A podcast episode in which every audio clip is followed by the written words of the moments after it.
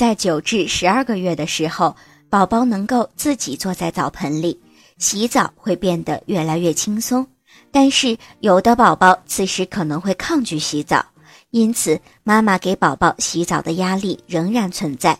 宝宝如果突然出现不喜欢洗澡的情况，妈妈不要着急，这是宝宝这个阶段性的在闹情绪，过几天就会好转。